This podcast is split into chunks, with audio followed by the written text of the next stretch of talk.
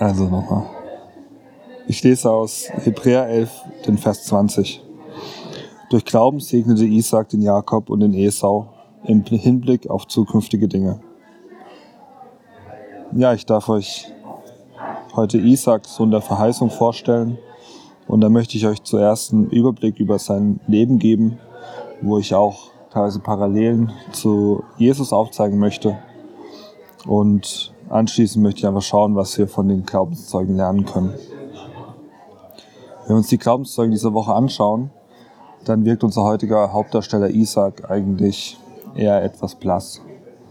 Neben großen Namen wie Noah, der auch der zweite Adam genannt wird, oder Isaaks Vater Abraham oder auch sein Sohn Jakob und dessen Sohn Josef, der Ägypten gerettet hat und später dann Mose, der die Hebräer befreit hat. Das sind alles wirklich großartige Geschichten in der Bibel.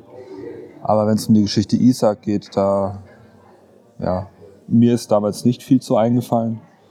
Und genau, die Geschichte beginnt eigentlich in 1. Mose 15, als Gott Abraham und Sarah einen Sohn verheißt und endet schon in Kapitel 35 mit Isaaks Tod.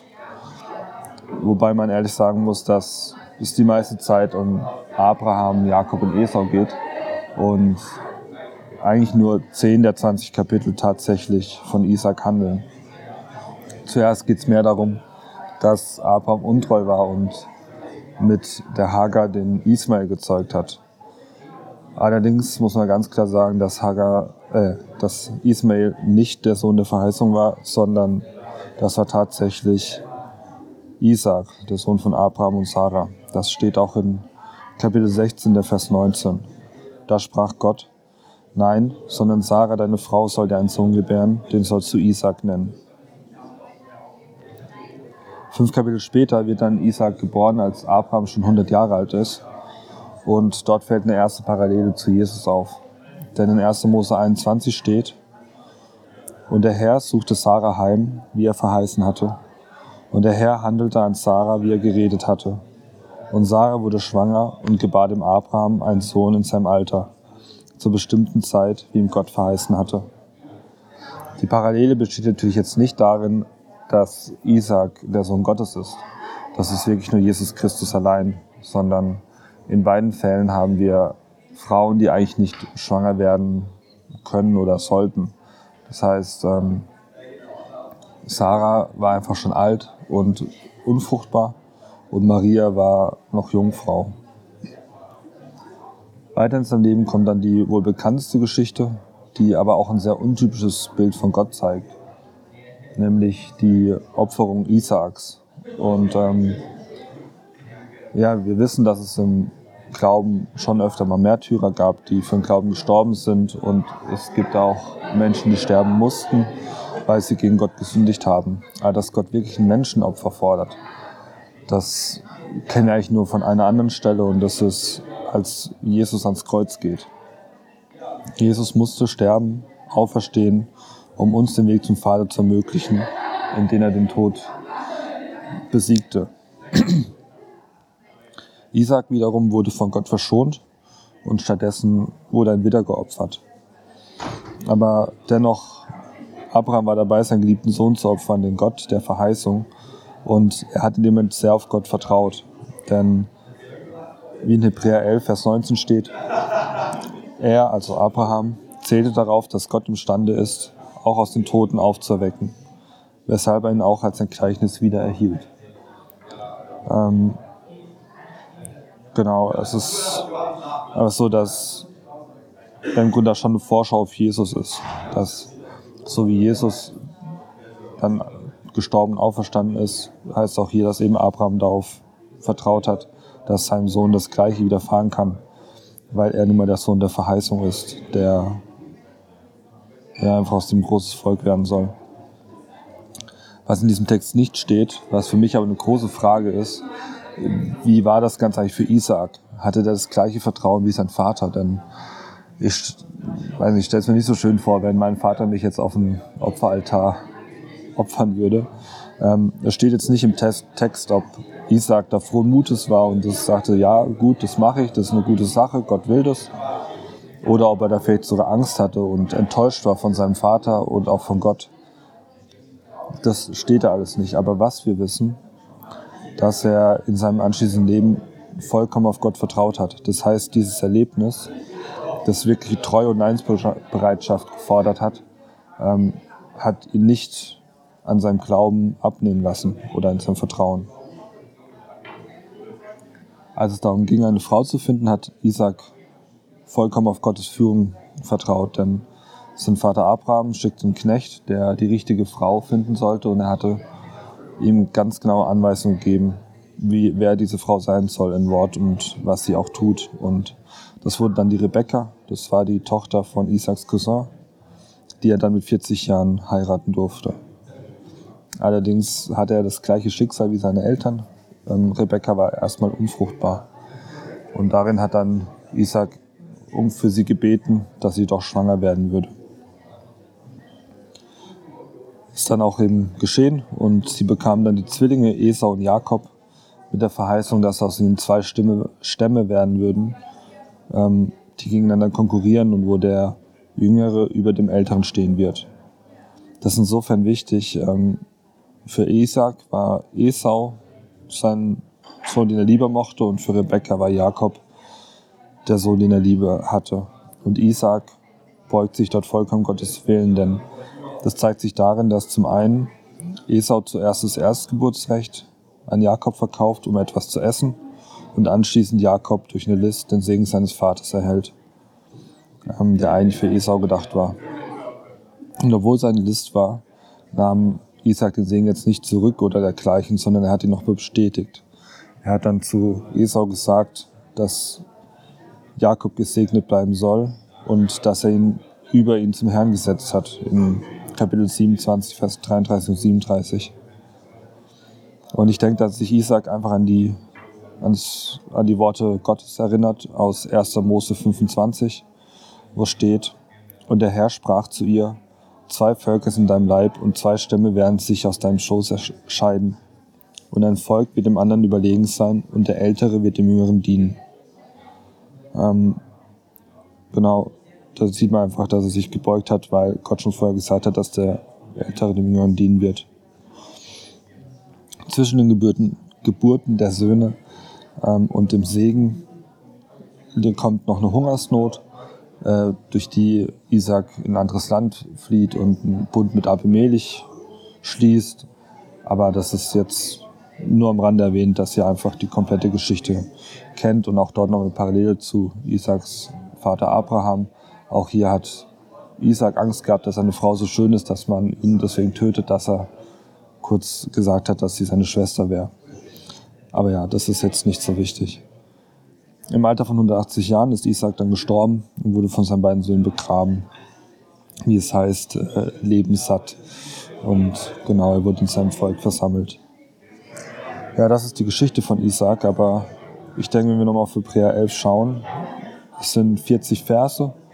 Heute haben wir nur einen angeschaut, Vers 20. Und gerade die letzten beiden Verse finde ich sehr wichtig, denn dort steht in Hebräer 11, 39 bis 40, und diese alle, obgleich sie durch den Glauben ein gutes Zeugnis empfingen, haben das Verheißen nicht erlangt, weil Gott für uns etwas Besseres vorgesehen hat, damit sie nicht ohne uns vollendet würden. Also Isaac das Augen, äh, Glauben wurde nicht vollendet, sondern es wird erst geschehen, wenn der Herr wiederkommt. Und für uns ist auch einfach unser Glaube an Jesus so wichtig, um unser Leben zu meistern. Diesen Blick auf Gott, ähm, auf das Zukünftige, haben die Hebräer-Christen verloren. Und genau da rein spricht das Zeugnis von Isaak. Er ist am Ende seines Lebens und hat die Vollendung seines Glaubens noch nicht erlebt. Daher segnet er seine Söhne. Und das ist so ziemlich das Beste, was wir machen können. Ähm, nicht nur am Ende des Lebens, dass wir unsere Familien oder so segnen, sondern wir segnen ja auch Kinder, wir segnen Ehepaare. Oder wir fahren nach jedem Gottesdienst einen Segen. Das ist das Beste, was wir eigentlich mitgeben können. Im Grunde ist Isaac wie eine Vorschau auf Jesus und ja, einfach nochmal vier Merkmale davon zusammenfassend. Das erste, er war der verheißene Sohn von Abraham, so wie Jesus im Neuen Testament der wahre verheißene Sohn ist, der aus dem Samen Abrahams gelangt. Als zweitens, seine Geburt, seine Geburt geschah durch das Eingreifen Gottes. Drittens, auch wenn er nicht selbst geopfert wurde, so ist er doch ein Gleichnis für den Tod Jesu und dessen Auferstehung und Wiederkehr zum Vater. Das wir in Hebräer 11, Vers 17 bis 19 auch lesen, wo ihm steht, dass er den Eingeborenen opferte und darauf zählt, dass Gott imstande war, ihn aus den Toten aufzuerwecken und das als Gleichnis geschah. Und als vierten Punkt, Isaac segnete seine Söhne, da er selbst die Vollendung seines Glaubens noch nicht erlebt hat. Das ist die Frage, was können wir aus Isaaks Leben lernen? Auch hier habe ich nochmal drei Punkte. Der erste Punkt ist Vertrauen und Leidensbereitschaft. Isaac hat Gott vollkommen vertraut und war bereit für ihn, sein eigenes Wohl und seinen eigenen Willen unterzuordnen. Das sehen wir einfach in seinem ganzen Leben, wie ich es jetzt schon gesagt habe, mit der Opferung, mit der Wahl seiner Frau, die Unfruchtbarkeit und die Segnung seiner Söhne. Und diesen Weitblick, den wünsche ich mir für uns als Gemeinde, dass egal was kommt, wir einfach lernen, Gottes Willen zu folgen, selbst wenn der nicht immer dem entspricht, was wir für richtig halten. Da haben wir natürlich in der Gemeinde auch immer wichtige Themen wie das Gebäude oder Stellen, die besetzt werden müssen, Dienste oder auch ähm, ja, was immer so ein Thema ist, natürlich die Christenverfolgung, wo wir auch vollkommen auf Gott vertrauen müssen. Klar, wir erfahren hier jetzt vielleicht nicht so eine starke Verfolgung, aber wir sind eins mit allen Christen auf der Welt. Auch die Christen am anderen Ende der Welt sind unsere Geschwister und es ist an uns, für sie zu beten, dass sie einfach im Glauben bleiben, dass der Herr sie bewahrt, dass sie auch lernen zu vergeben und einfach um Gnade zu bitten, auch für die Verfolger dass sie umkehren und Buße tun. Als zweites, wir sind Erben der Freiheit. In Galater 4 steht, Verse 28 bis 29, Isaac war der Sohn der Verheißung und wurde in Freiheit geboren, so wie wir in Freiheit geboren wurden. Ismael wurde aufgrund von fehlendem Vertrauen im Fleisch geboren und daher nicht der Sohn Verheißung. Ja, so wie Isaac der Sohn der Verheißung von Abraham war, so haben wir in Jesus auch die Verheißung, einfach gerettet zu sein und im Glauben zu stehen. So in Johannes 3, Vers 16. Denn so sehr hat Gott die Welt geliebt, dass er seinen eingeborenen Sohn gab, damit jeder, der an ihn glaubt, nicht verloren geht, sondern ein ewiges Leben hat. Ja, ich denke, da muss nicht viel zu sagen. Wir sind einfach Erben der Freiheit in Jesus. Als drittes, was auch so das Thema der Woche ist, den Blick auf Jesus richten. Die Glaubenszeugen in Hebräer 11 sind an sich sehr gute Vorbilder für uns, aber wir haben noch ein ultimatives Vorbild und das ist Jesus Christus. Auch wenn wir jetzt nicht komplett so werden können wie er, ähm, ist doch unser Bestreben, immer ähnlicher zu werden. Und zwar in allen Lebensbereichen ist es einfach von Nöten, unseren Blick auf ihn zu rechnen, auf ihn zu richten. Denn es gehört so alles ihm. Und ähm, genau, Isaac hätte das Leben einfach nicht zu leben können, wenn er seinen Blick nicht auf Gott gerichtet hätte. Und da habe ich ein echt gutes Bild, was ich in meiner Jugendzeit mal gesehen habe. Das war ein Gemälde, wo man einen Ritter gesehen hat, der gegen den Teufel gekämpft hat. Ja, voll ausgestattet mit Schwert, Schild und alles. Mutiger Mann. Ähm, und er hat gegen den Teufel gekämpft und auch besiegt aber nicht indem er auf seine eigene Stärke vertraut hat, sondern er hat die ganze Zeit seinen Blick vom Teufel abgewandt und hin zu Jesus geschaut. Und ich denke, das ist wirklich gut und wichtig für uns. Wir neigen dazu, dass wir das Schlechte sehen, dass wir die Angriffe des Teufels sehen. Aber es ist wichtig für uns, dass wir unseren Blick auf Jesus richten. Denn auch wenn es diese Angriffe gibt, wir müssen uns einfach bewusst sein, dass Jesus der Sieger ist. Und wir brauchen vor nichts Angst haben. Genau. Und zum Schluss möchte ich einfach nochmal dazu einladen, dass ihr euch selbst reflektiert. Gerade in dieser K-Woche. Ähm, ja, Jesus ist für euch gestorben oder für uns, für uns alle.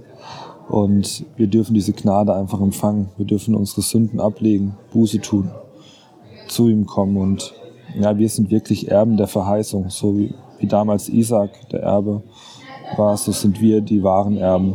Und wir dürfen eines Tages mit den Glaubenszeugen vor Gott stehen und ja bei Jesus sein. Amen.